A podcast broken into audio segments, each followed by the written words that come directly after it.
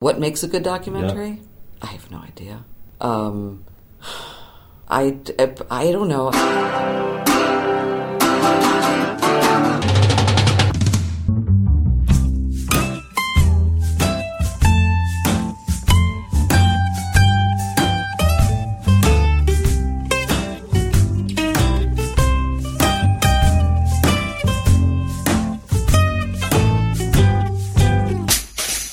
Welcome at Filmkultur from kulturwoche.at and an interview with Sue Friedrich, the filmmaker from the documentary From the Ground Up.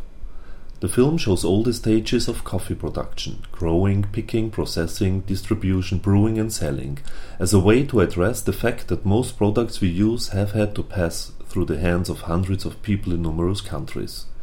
Friedrich uses minimal narration and text because she primarily asks the viewer to observe and contemplate the chain of production, from a hillside in Guatemala covered with hundreds of coffee seedlings to a pushcart in Manhattan serving coffee to the early morning workers.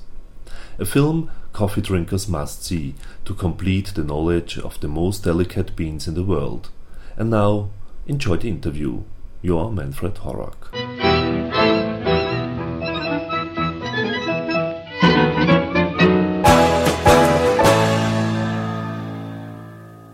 You're an expert? No. well, I mean, I'm I understand all the steps that the coffee bean has to take to become a cup of coffee for us, but there are very complicated things about the taste of coffee, how to roast it, how long to dry it, how how to wash it that I certainly don't understand and probably never will. But I would say I, I know a lot more about it after three years of making the film than I did before. Uh, it was very interesting the, the washing of the beans. Mm-hmm. Yeah, because I, I never have seen it in, in a film. Uh huh. So- Uh huh. Yeah, because they have to soak it um, so that it becomes soft, and then run it through that wheel so the skin comes off. But then there's another skin on it, and yeah, it's it's kind of amazing. You also said uh, that the the farmers they are very underpaid. Do you think is there a, a chance to change the situation? I'm not sure. I, there's, I mean, fair trade is a very good movement because it makes sure that a farmer who's um, selling the coffee is getting paid a fixed price, uh, a dollar twenty-six for a pound, and the coffee market is really volatile. I mean, it changes incredibly the price because of the weather and all sorts of conditions. So um, sometimes that's much, much more than they would get, uh, you know, in a normal situation. But those are the people who grow the coffee on their small farms and then deliver it to like a larger, uh, you know, company that's taking in a lot of small amounts of coffee for this for bigger companies. But um, so fair trade can help them, but it can't really uh, do as much for the people who simply pick the coffee, the ones who aren't farmers. Um, and when you see the circumstances, I don't know what would make it better. Uh, um, certainly, if people paid a lot more for coffee, then the people who hire the people to pick it might think, oh, well, I should pay them a little bit more. But normally, anybody who has a big business likes to earn as much money for themselves as they can and pay their workers as little as possible. So uh, I don't think they would just do that by, you know, voluntarily. Um, and somebody today asked me, uh, you know, do do the coffee pickers ever organize? And and again, I think for the farmers, they do. They you know get part of they be, they form these um, cooperatives for fair trade and organic. But again, the pickers they're mostly migrant workers, and it's like any other crop. I mean, the migrant workers in America certainly, you know, Cesar Chavez in the 1960s organized the migrant workers, and it was a tremendously long and difficult thing to do, but that was just one, you know, the grape pickers. So uh, it just seems built into the situation that these workers won't get more money because they come in for a few months to pick the coffee and then they go somewhere else to pick something else. And so they're not in one place always the same group of people doing it to form a union or whatever it might be. So it just seems like it. It. I don't know how it would happen. They're just in a very bad, very bad situation. Is the situation always the same in, in every coffee country? I think, yeah. I don't think there's one coffee country where everyone is paid really well. you know, fair trade is is not always trading with uh, organic. Well, this is the confusion. This is an interesting confusion because normally uh, something like 85% of fair trade coffee is organic. And that's because they, when people start to uh, organize to do a fair trade, they're they're basically creating a situation that's for the good of the farmer. So not only is it good for them to be paid $1.26 a pound, but it's also good for them to farm in an organic way. It's healthier for them, etc. Mm-hmm. So it kind of the two things go together pretty frequently. And and when I was what I was starting to say before was that, that it's it's a little bit um, uh, confusing and a little bit ironic. Um, because so many times, if I talk to people, they say, "Oh, well, I always buy organic coffee," and then I say, "But it isn't fair trade." And I think a lot of people think that if something is organic, certainly they know if it's organic, it's better for their health and it's also better for the environment. But I think there's also a, some misunderstanding or belief that then it, that means it's also good for the farmers, and it is because they don't use pesticides, but it has nothing to do with money. So it's kind of important for people to stop and, and, and not just buy organic thinking that's good for the worker um, and realize that there's this extra step that has to do with fair trade. And then certainly you can find, uh, if you're concerned about organic, you can say, well, I'll find both, you know, a thing that says organic and says mm-hmm. fair trade. Because, um, yeah, the other doesn't do much good.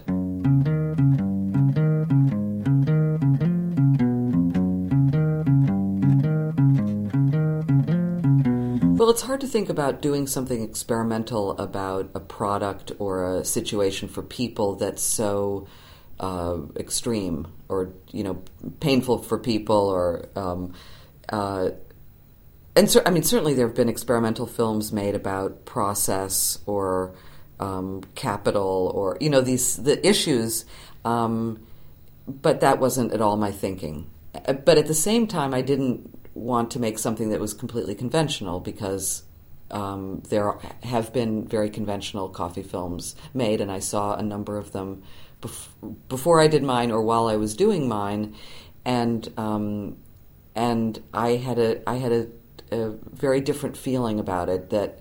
Um, these more conventional films might focus on a certain country. There was one last year called um, Black Gold, uh, made by some British filmmakers, and it focused on Ethiopian coffee farmers. And um, it was interesting. It was about, you know, you learned about Ethiopia and you learned about their efforts to make a cooperative farm. Um, and other ones with somebody going to Peru, you know. So, mm-hmm. so you know, you learn a lot about a particular situation for coffee growers or um, importers. But uh, but for me, I wanted to think about it in a more general way, and I really wanted people to just understand the complexity of the process and the reality in human terms for everyone associated with it.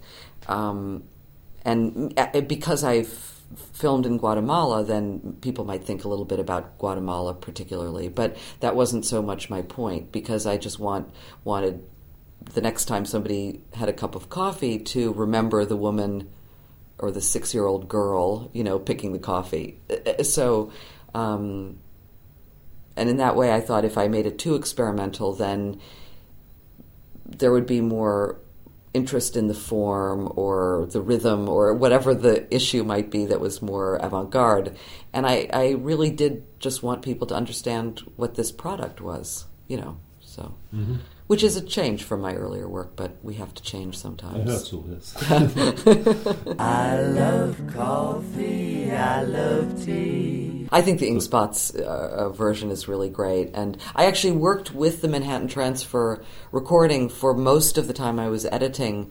And then I decided, um, because there might be a problem getting the rights to use their, their recording, um, and also because it sounded very commercial. I mean, it's a very produced uh, piece of music. And I thought, since the. Um, since the way I shot the film was not like a big commercial production, that the tone of their recording didn't quite work with the image, uh, the kinds of images I was making. And I say I think, but the truth is that my partner had this observation, okay. and um, and so she suggested that I um, talk to this friend uh, Kurt Hoffman, who's a very interesting arranger and um, and musician. So he and uh, several other people together made this other recording, which I, in the end, thought worked much better. Uh, are you also a, a, heavy coffee drinker? I no, I'm normal. I think two cups a day, oh. sometimes three. Um, sometimes I think two is too much. I'm never. I've never been a big coffee drinker, and um, and I'm also not a coffee gourmet. I don't. I really don't uh, care that much about coffee in the sense that my I have friends who only go to one cafe and really believe that you know there's only this one kind of coffee and only made in this certain prepared in a certain way and if I have a very good cup of coffee I'm impressed I enjoy it but in my daily life I don't pay that much attention um, uh, and also, I recognize that it is a drug and it's very a powerful drug, and so I think one has to be careful drinking it. You know, you can't. And I know people who drink too much coffee, and we all know that. You know, what that's like coffin, coffin, coffin tea, and the Java and me. A cup, a cup, a cup, a cup, a cup.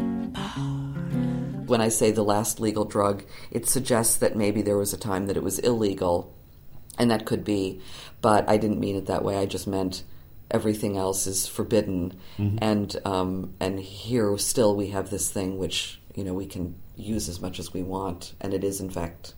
Back to the, the to the farmers, uh, mm-hmm. there are also many children involved yeah. in the process. Mm-hmm. You know, I don't I don't know uh, from family to family how it happens. I think simply what I have been told or read is that um, when you have a, a migrant farming situation, um, maybe in, I mean, certainly in America there are child labor laws. So I think if there are migrant farmers traveling around, they have their children with them, and they might want their child to work because that way there could be a little more money, but maybe it's not allowed. Maybe sometimes it happens and people just try to keep it a secret. But um, it seems like in uh, in other countries the laws aren't so strict about it, and then there's the simple uh, necessity that if you're incredibly poor and you've traveled, you know, from let's say Nicaragua to Guatemala to work in the coffee harvest, then uh, the children help, you know, and I mean in in America and in Europe in the you know 18th century i mean kids you know people lived on farms and the kid was out there the 8 year old kid was out there milking the cows. So so on the one hand there's a feeling that this is really wrong and then maybe it's not so unusual until the modern day in western developed countries because in many countries in the world this is still uh, the situation.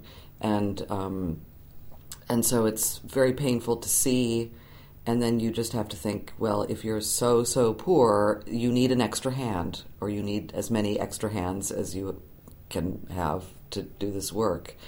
And until people are paid enough so the children don't have to work the children will work but but generally the farmers i think are one of the most important people in the world. Yes yes. This is a funny uh, this makes me sound stupid but um, when I went down to Guatemala and uh, on the uh, f- first day we went to a f- fairly large organic farm, but on the second day we went to a, a, a man who had a very small farm, just a few acres uh, of his own, and and then he was also talking to us about a, a neighbor, a neighboring farm, and he walked us through and he was showing him that there were certain problems with the some trees, and then he was talking about this bug that was starting to get into the crop, and uh, and I looked at him. I just thought he's a farmer. You know, this is a farm. This is an agricultural product, and and I say I sound stupid um, because I think it's so easy if you're only dealing with the final product. You know, you walk up to a, a window and say one coffee, and they hand you a cup with the stuff you forget. I mean, certainly if you're buying apples, you might think about the farmer and the tree, but with something like coffee, it's very easy to forget that back in, in, in the rest of the world where it comes from, it's mostly these small farmers who are worrying every day about the weather and the this, and, you know, and um, and that you know I don't know, that made a big impression on me. It was so easy to not think about that. Whoops, whoops, whoops, Mr. Moto, I'm a coffee, coffee, coffee pie. Starbucks? I never Starbucks. have been in a Starbucks coffee house, but we have also our traditional right. coffee houses. So. Thank God. yeah. they also have in their uh, repertoire now fair trade coffee, mm-hmm. and I think this is also very important. Yeah. Because they are very big and worldwide. Yes. Yes, but this is a very typical situation where a company, a multi billion dollar company that's very, very powerful, starts doing something that looks good, like a little fair trade, um, and proportionate to what they actually do, it's nothing. Um, it's like if I gave a penny to somebody and then said, Well, I've become a philanthropist, you know.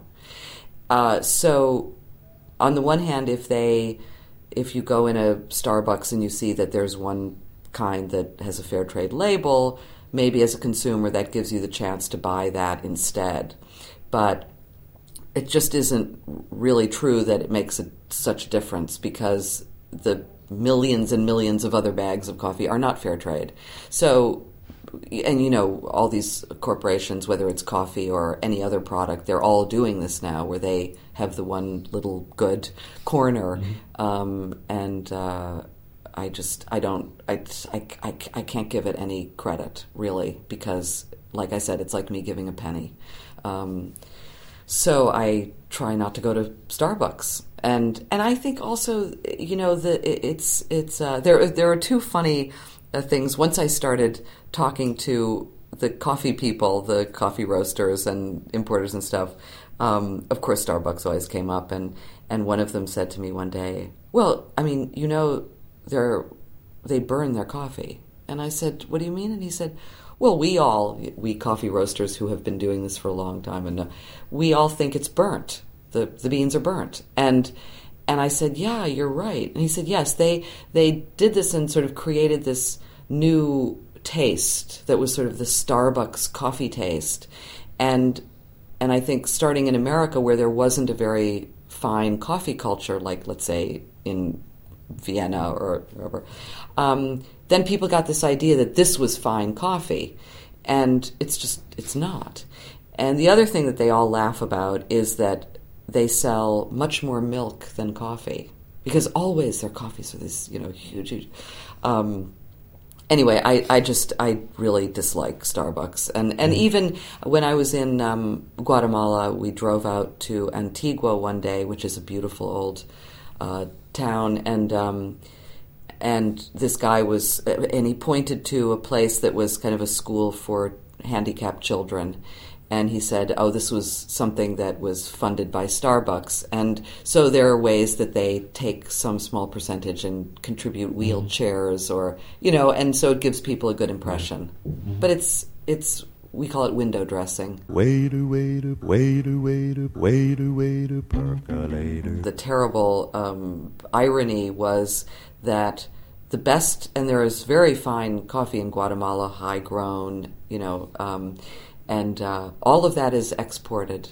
And so the coffee you get in Guatemala is the lowest mm. quality. They keep sort of keep that for in, internal use, and because they need, of course, they need the dollars. Um, so they have to send the best coffee out and make as much as they can, and then they just keep the low grade in Guatemala. So I never had a good cup of coffee in Guatemala. Mm-hmm. Uh, I mean, you can certainly go to the store and buy the the very you know the specialty stuff, um, and it is very good. But if you just go into a, a local restaurant, you you just get ordinary coffee. Mhm, yeah, sure. So Climate change Mhm. could be a problem for the. oh, yeah. Are the the, the farmers afraid of that point, or Well, I didn't. I mean, I didn't talk to them that much about things like that. But there's a general. I mean, they they. I'm sure I would say they they certainly are because as coffee farmers, um, and again, like farmers in any other crop, uh, they live every year by the weather. And you know there are the you know there's the coffee crisis of you know 1996 there's a coffee crisis of 1980 something you know there are always these periods when suddenly there's a frost in Brazil or there's a some you know extreme change in the climate and it completely affects the price of coffee for the whole year and people lose unbelievable amounts of money or they make unbelievable amounts of money. Um, so this sense of the of the precariousness the fragility of the crop is always with them. And certainly now with how much the climate is changing they must think "Ugh, you know it was bad enough already even with a more regular climate and now we're in serious trouble. So it must be terrible for them to see what's happening yeah. Well maybe they'll start growing coffee in sweden because it will be so hot then. You know it will no longer be in the tropics. Uh, but the you know far north will be where it can be grown. I don't know. I, I you know it's and this is the this is the question for all of us. I mean if we start talking about global warming climate change then this is another big subject but this is for everybody in every circumstance how how this will affect um, our lives. So I don't think we know yet how, because we know how bad it is, but it's going to be much worse, and we don't know how uh, anybody will adapt. You know, what happens when there's no water, uh, etc. You know. Coffee tea and the jive and me. A cup, a cup, a cup, a cup, a cup. Well, I'm actually working on something now. I started about a year and a half ago shooting in my neighborhood. I live in uh, Williamsburg in Brooklyn, and Williamsburg was once a very quiet, um, almost like a village, this neighborhood with mostly Polish, Italian, and Hispanic, uh, long-time residents, and then also a, a, a strip. It's on, right on the East River, and maybe two or three blocks by the river, uh, a lot of small industries. Um, and now there was a rezoning, and it's being completely torn down and replaced by condos, condominiums, where somebody pays honestly like a million dollars for a one bedroom condo. So it, you, know we go from in six you know six years ago you could buy a, a three story apartment building for 200,000 and now you're buying one bedroom for a million. So it's a complete change and um, terrible, really terrible. And um, so I'm I'm filming all of the construction destruction uh, that's going on, and I, I don't know yet what form it will take, but that's my and you know the other I mean people are, are asking me why I started to make this film about coffee, and and I think uh, for uh, aside from the other reasons, one thing is because of living in Williamsburg and seeing these small industries. Because you know, I go out for a walk or I go to the post office and I pass by the little place that makes cardboard boxes, and then the little place that makes plastic bags, and then the little place that fixes something, and you know, this sense that you know, even in New York, sort of a big, you know, urban place, still you have to have all of these small shops making the things that aren't made in China. Now, almost everything is made in China, but nevertheless, now we still need people who make cardboard boxes for right where we live, and um, and I was always so interested seeing all of these companies and. Uh, and so it gave me more of a feeling of the the the daily. I mean, certainly we all have jobs. We know what it means to have daily labor, but but then to see uh, see it. It's not just in sort of the office buildings, um, but really the sort of working by hand with machines and stuff. Joe, taking it slow, slow, slow. Waiter, waiter, waiter, waiter, percolator. What makes a good documentary? I have no idea. Um, I, I don't know. I mean, I think there's the there are traditional documentaries which, I mean, you, have to talk about a particular one, but I would say in general those have been very interesting. You know, a lot of information, images you see of places and people that you didn't know about or couldn't see otherwise, and um, so I always find that's great. Um, and now people do uh, work in a different way, and they sometimes call it an experimental documentary, although I don't really like this term, but they say it's experimental because maybe they don't shoot a normal interview, or they don't shoot it in a normal way, or they don't give as much information, or however, however it is somehow unconventional. Um, so, I, I suppose for me the the main issue is if you understand your subject and you present it in a way that gives people a chance to think about it um, instead of something that's so extremely trying to make a point and sell you on an idea and change your mind and you know that's too like a lecture. It's um, uh, and uh, you know i don't know there's always the question of how how much do we know how how truthful are we how are we really seeing the subject uh, you know, are we seeing it accurately? And you know, that's a interesting problem if you're working in a documentary form. And I don't really know that much about it in the sense that a lot of my other work hasn't it hasn't been so documentary and I've been more playful or more experimental or mixing it with fiction so those uh, more serious issues for documentary haven't been something I've worked so much with like, let's say you go to Guatemala and you film a child working in the field. That's a very charged image, very loaded image. And so, what's your responsibility when you get these images? How you give them to the you know the audience? So I don't know. I I just did the best I could, and I'm not sure if I did it right. Talk it, boy. Talk it, boy. I love Java, sweet and high. Whoops, Mr. Motor, I'm a coffee pie. It's really great to be at the Biennale, and, and um, I was very happy when it was accepted, but my distributor wasn't ready to actually promote the film until next year because she had a lot of new films uh, now that she had to work with. So we just agreed that I would come here and do the premiere, um, but then in January or February we would um, do the the final DVD and make it available for sale. So, um, uh, and her, her, company is called Outcast Films. And but I do have I I started working with her about two years ago, um, and we put all of my former work on a collection of five DVD collection with thirteen films. Um, so that's available now, and this one will be soon. Thank you. Thank you. Yeah, a cup, a cup, a cup, a cup.